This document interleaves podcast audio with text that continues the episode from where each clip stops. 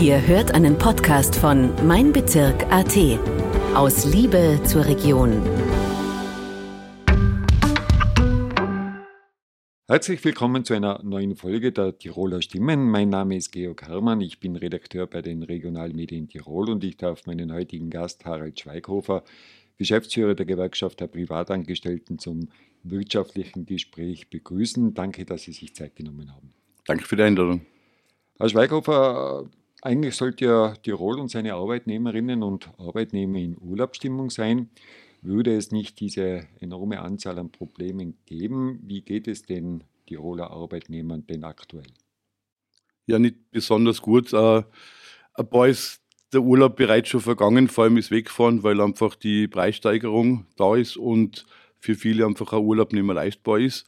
Und äh, was einfach auch ist, äh, die Verunsicherung der Menschen. Jetzt haben wir gerade die Corona-Pandemie irgendwie hinter uns lassen, wobei da ja nicht ganz klar ist, wie es weitergeht. Äh, dann kommt der Ukraine-Krieg. Äh, man merkt, dass wirtschaftlich einfach nicht alles passt. Eine extrem hohe Teuerung, die die Leute jeden Tag einfach massiv trifft. Und ja, also die Prognosen sind nicht besonders rosig. Und äh, durch das, dass äh, Arbeitskräftemangel ist, ist es so, dass das in die Betriebe spürbar ist, dass einfach die Arbeitsverdichtung und die Arbeitsbelastung einfach größer geworden ist. Das heißt also, zum Lachen ist die Tiroler Arbeitnehmerinnen und Arbeitnehmer zurzeit nicht wirklich. Bleiben wir kurz beim Thema Urlaub. Ich habe heute in der Früh einen, einen, Bekannten getroffen, der wollte eigentlich heute nach Griechenland fliegen. Sein Sohn hat Corona, das heißt, er hat müssen stornieren. 85 Prozent der Stornokosten sind dabei angefallen. Es gibt also viele Fragen rund um das Thema Urlaub, wie man mit äh, gewissen Situationen umgehen kann. Fangen wir mit dem Thema Krankenstand und Urlaub an. Wie ja. ist denn da die Situation? Ja, also wenn man, wenn man im Urlaub krank wird, dann sollte man sich eben gleich beim, beim Dienstgeber melden. Und äh, die ersten drei Krankenstandstage fallen natürlich weg. Äh, das ist als, als Schutz halt eingebaut worden für die Arbeitgeber. Aber die ersten drei Tage, die verliert man. Und halt dann ab dem vierten Tag, wenn man länger krank ist, äh, würde das quasi den Urlaub unterbrechen und dann ist der, ist der Krankenstand quasi, äh, wirkt halt und, und der Urlaub verfällt dann eben nicht da.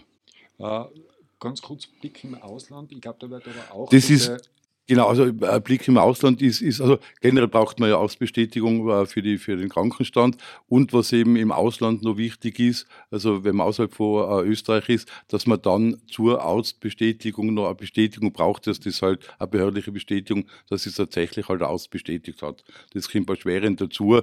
Also das sollte man sich merken.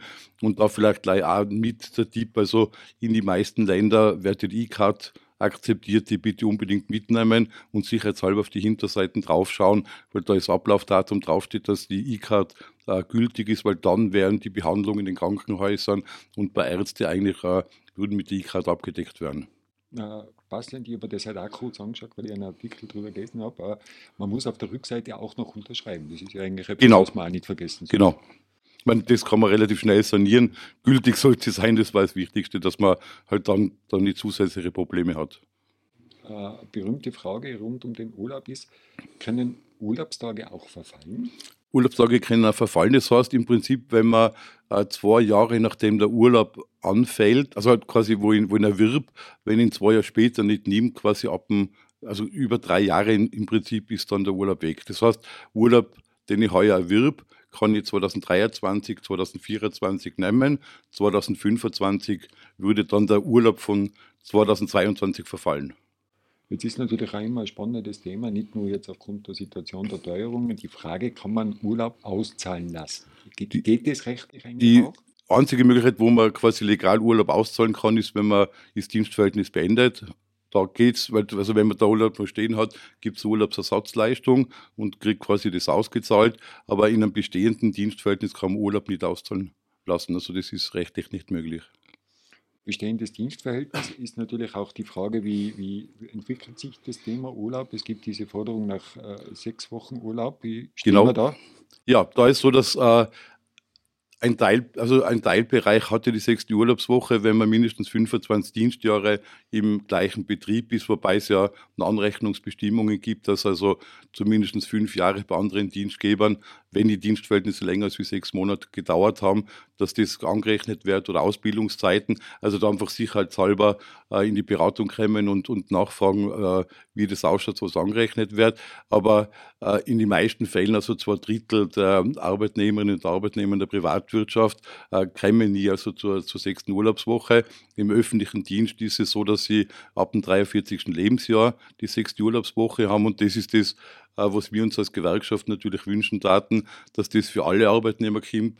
Äh, wir haben jetzt zum Teil äh, in bestimmten Kollektivverträgen, wo also die, die sechste Urlaubswoche vorzogen wird, zum Beispiel im Sozialbereich, wo man also früher bereits schon äh, die sechste Urlaubswoche äh, kriege oder in andere, in andere Kollektivverträge. Aber rein vom Gesetzlichen her ist es erst eigentlich nach 25 Dienstjahre, dass man die sechste Urlaubswoche kriegt. Und wir merken es einfach eben, weil die Belastungen so groß sein, weil die Arbeit so verdichtet ist und einfach die Leute äh, wirklich froh sein über den Urlaub, dass es eigentlich schon lange an der Zeit wäre, dass die sechste Urlaubswoche kommt. Wir haben das Wort schon jetzt mehrfach gebraucht, dieses Thema Teuerungswelle. Generell einmal ganz kurz der Blick drauf. Eigentlich leben wir ja in einer Sozialpartnerschaft. Äh, der Gewerkschaftsbund ist ein Teil dieser Sozialpartnerschaft. Jahrelang ist gepriesen worden, dass es diese Sozialpartner verstehen, Probleme äh, relativ rasch zu lösen. Bei der Teuerungswelle scheint man diesen Eindruck nicht zu haben, beziehungsweise es ist auch noch nicht rasch gelöst. Stimmt nicht ganz. Also, die, also im März hat es ja, ja gemeinsam mit den Arbeitgeberverbänden oder mit den anderen Sozialpartnern ein gemeinsames Konzept gegeben, äh, wie man die Teuerung äh, senken könnte, ist auch der Bundesregierung also im März bereits überreicht worden, weil da war das ja schon absehbar, dass die Inflation in die Höhe schießt und einfach das Leben für das tägliche Leben für die Leute einfach brutal teuer wird.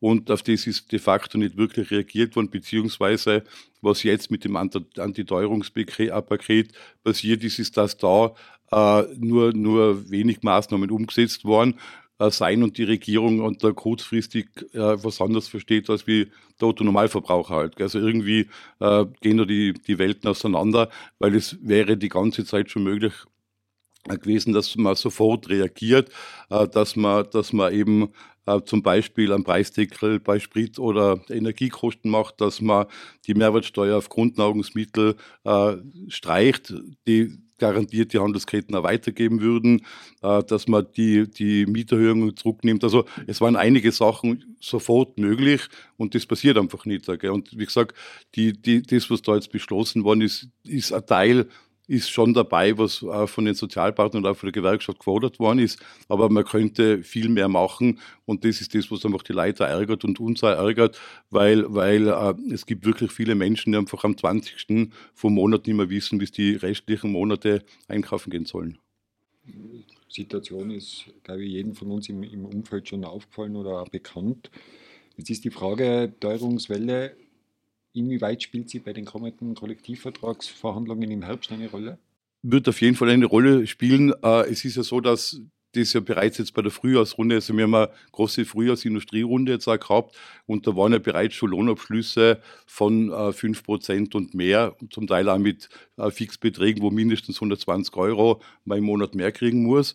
Und äh, bei den Kollektivvertragsverhandlungen ist es ja immer so, dass man quasi die letzten zwölf Monate anschaut. Das heißt, wenn ein Kollektivvertrag mit Mai in Kraft tritt, ist also die zwölf Monate davor. Das heißt, man hat natürlich das Jahr zwar 2021 mit dabei, wo die Inflationsrate nieder war. Nur jetzt für, den kommenden, für die kommenden Kollektivvertragsverhandlungen, wir haben die Metallindustrie, die so im September startet. Wir haben ähm, die Sozialwirtschaft, die für über 120.000 Beschäftigte im Sozialbereich äh, der Kollektivvertrag verhandelt wird, dann im Oktober für über 500.000 Handelsangestellte. Also da, da sind sehr große Kollektivvertragsrunden geplant und da ist eigentlich schon das im Prinzip die Inflationsrate kann man sagen, für vom heurigen Jahr genommen wird und die Prognosen sein, dass die Inflationsrate zwischen 7 und 8 Prozent sein wird und dann kann man sich ungefähr erwarten oder vorstellen, wie die Forderungen der Gewerkschaft ausschauen und vor allem, was unsere Erwartung an die Abschlüsse ist.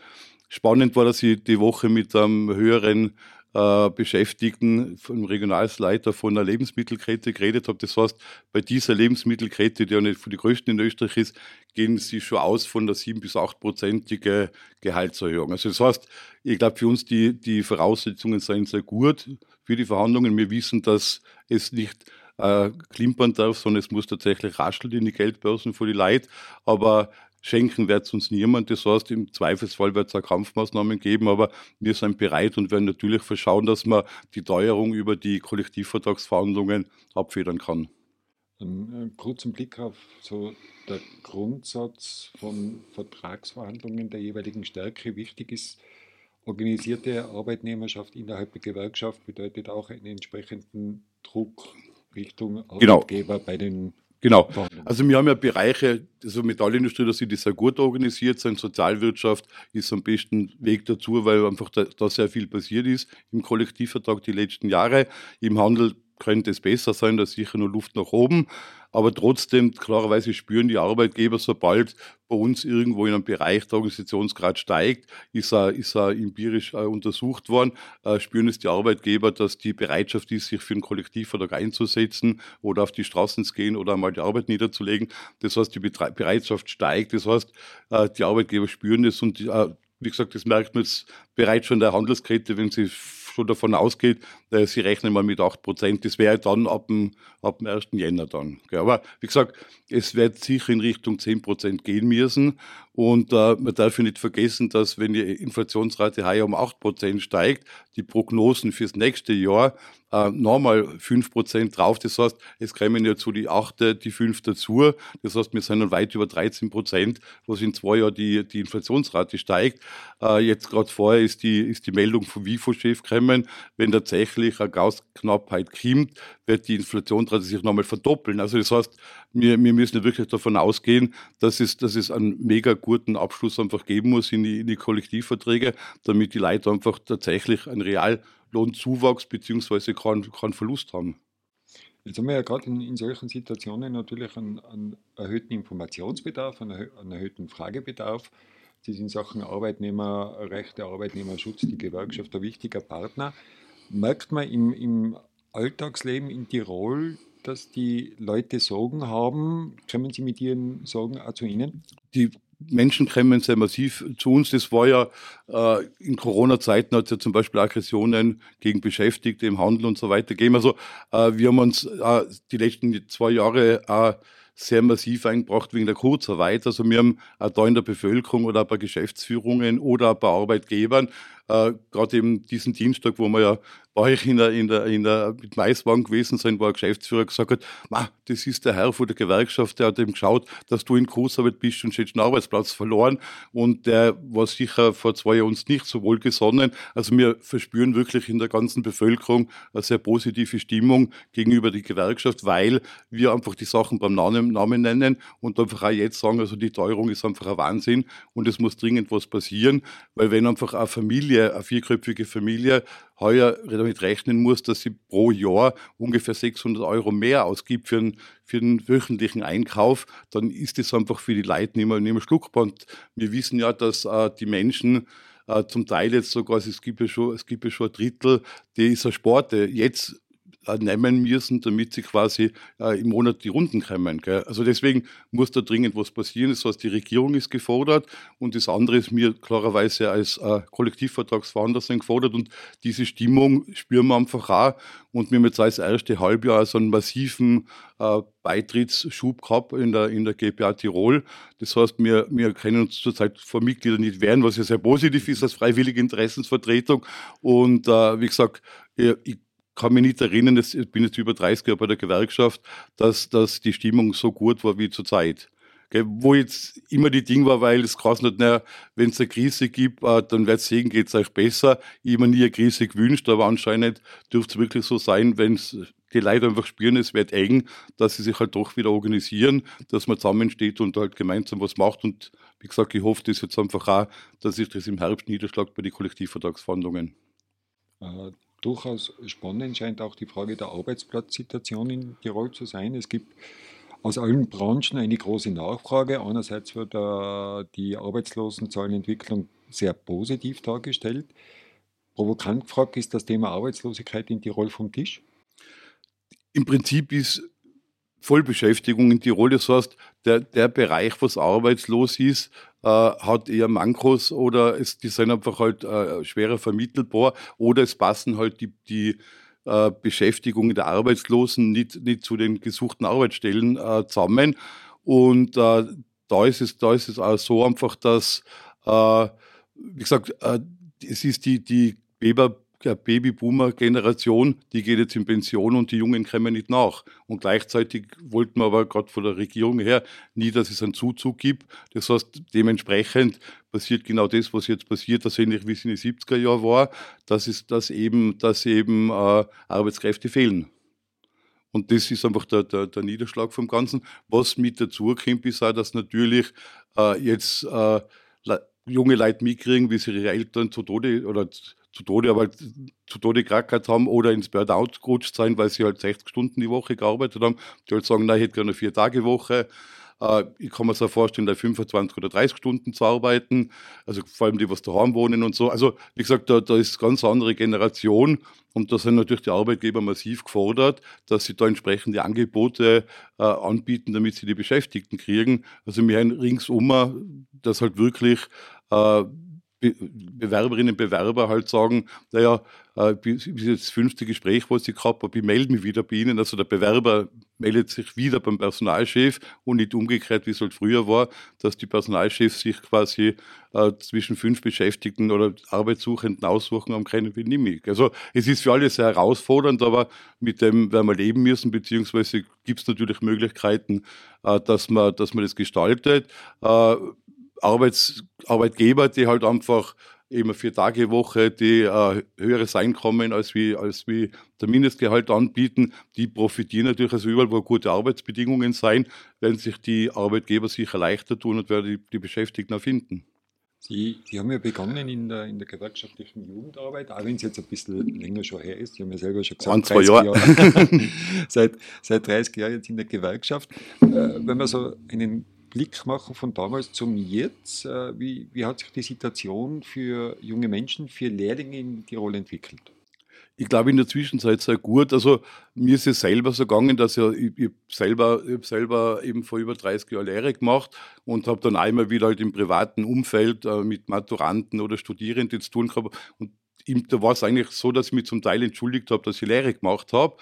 Äh, das hat sich, glaube ich, jetzt ziemlich gewandelt, weil man einfach gerade, also gerade bei den handwerklichen oder technischen Berufe sieht man einfach, die, die sind gefragt, also jeder, der einen Installateur oder einen Elektriker braucht, einen Maler oder sonst irgendwas, man sieht, dass da oft extreme Wartezeiten sein, bis man, sage ich jetzt als Privater, äh, da jemanden kriegt, der Krimp.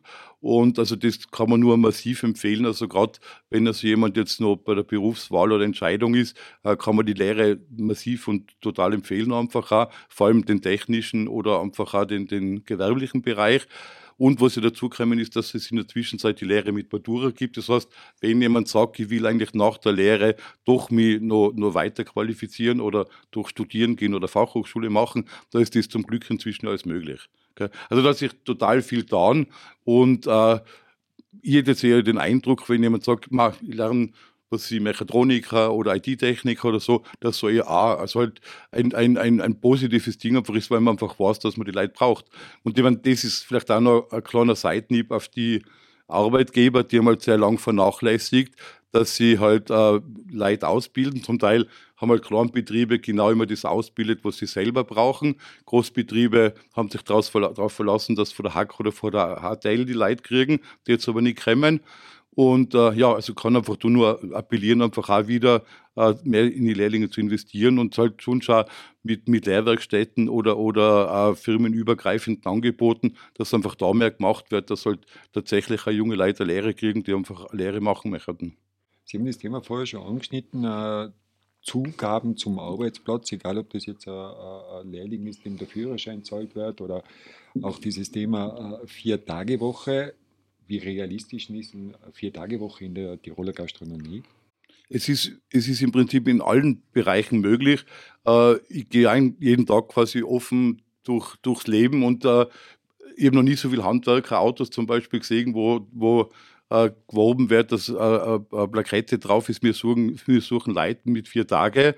Äh, wenn man es wenn googelt, passiert das Gleiche. Das heißt, allein im Großraum Innsbruck äh, würde man aktuell 200 Stellen finden, vom Handel, Gastgewerbe bis Dienstleistungsbereich, aber auch, aber auch im gewerblichen Bereich, wo die Arbeitgeber vier Tage Woche anbieten. Also es scheint möglich zu sein und, und Dinge, also äh, die, was es, die, was es wo sie halt Wert legen äh, auf ihre Beschäftigten oder schauen, dass sie Arbeitskräfte haben wollen, die würden diese Angebote einfach machen. Und ich, meine, äh, ich, ich weiß ja auch von, von einem Hotelier, dass er auch gesagt hat, er würde das auch irgendwie gern machen. Klar, es ist jetzt eine Spur schwieriger, wenn jetzt gerade massiv die Leute fallen und man sich überlegt, ob man quasi einen, einen Ruhetag mehr macht oder in einem Hotel kein Mittagessen mehr anbietet oder so. Aber, aber trotzdem, äh, wenn man nicht irgendwo was, was macht, dann unterscheide ich mich von den anderen auch nicht. Das heißt, die halt 0815 machen, äh, wenn die das Problem haben und die für die Arbeitnehmer was anbieten, äh, da wird es halt auf jeden Fall besser sein, dass sie, dass sie Arbeitskräfte finden. Die positive Entwicklung innerhalb der, der Gewerkschaft in Tirol haben wir ja schon angeschnitten. Vielleicht ganz kurz, was sind die Stärken der Gewerkschaft und was sind die Schwächen von der Gewerkschaft? Die, die Stärken der Gewerkschaft ist man jetzt nur in unserem Bereich, äh, haben wir ungefähr 850 Betriebsrätinnen und Betriebsräte, also allein im Angestelltenbereich in der Privatwirtschaft.